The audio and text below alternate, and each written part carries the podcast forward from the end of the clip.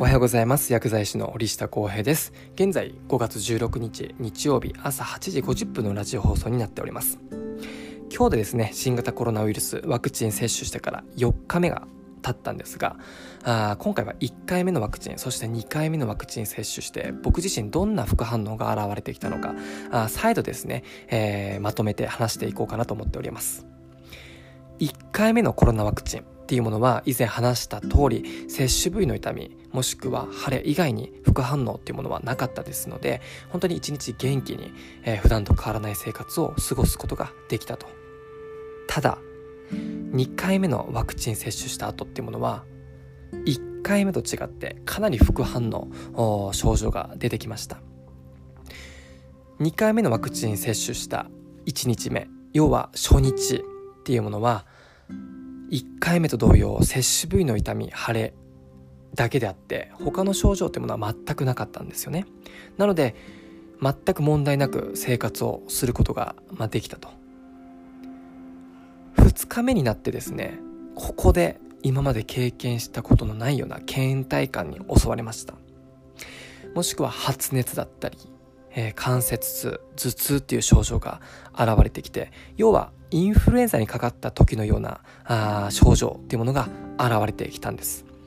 ですので、えー、2日目から解熱鎮痛剤要は熱を避けたり痛みを取るお薬っていうものを服用を開始しました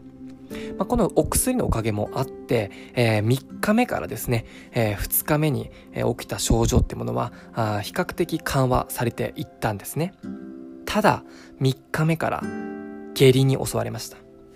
ただこの下痢っていうものはあ僕自身予想をしていたですよね。要はウイルスを体内に入れますので腸内環境がどうしても崩れてしまいがちなんですよ。なのでもしかしたら難便もしかしたら下痢症状が起きるかなっていうふうに予想はしておりましたので、えー、まあ、成長剤のお薬をね、えー、用意をしていたっていうこともあって3日目から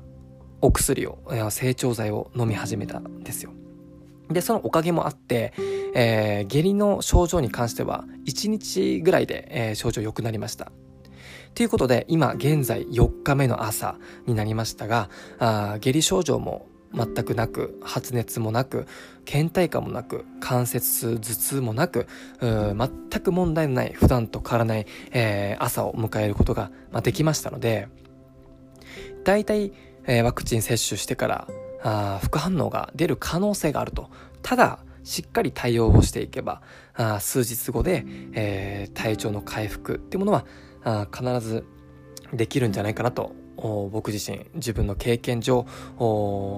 感じました。ですので、えー、皆さんもこれからワクチン接種していくと思うんですけどももし、えー、ワクチン接種してから副反応が出た場合はあ接種したあ接種会場だったりとかあかかりつけ医医療機関にしっかり連絡をして、えー、対応をしていけばあ全く問題なく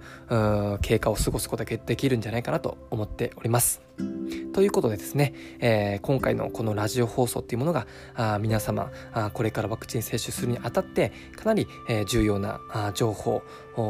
大事な情報になればなと思って、えー、情報共有をしております。あこれからもですね、えー、順次いろんなあ情報だったりとかあデータだったりとかあいろんなあの話があればどんどんラジオで話していこうかなと思っておりますので是非毎回、えー、聞いていただければあ嬉しいと思っております。ということで今回はこの辺、えー、短いんですが話を終わりたいと思います。ではご清聴ありがとうございました。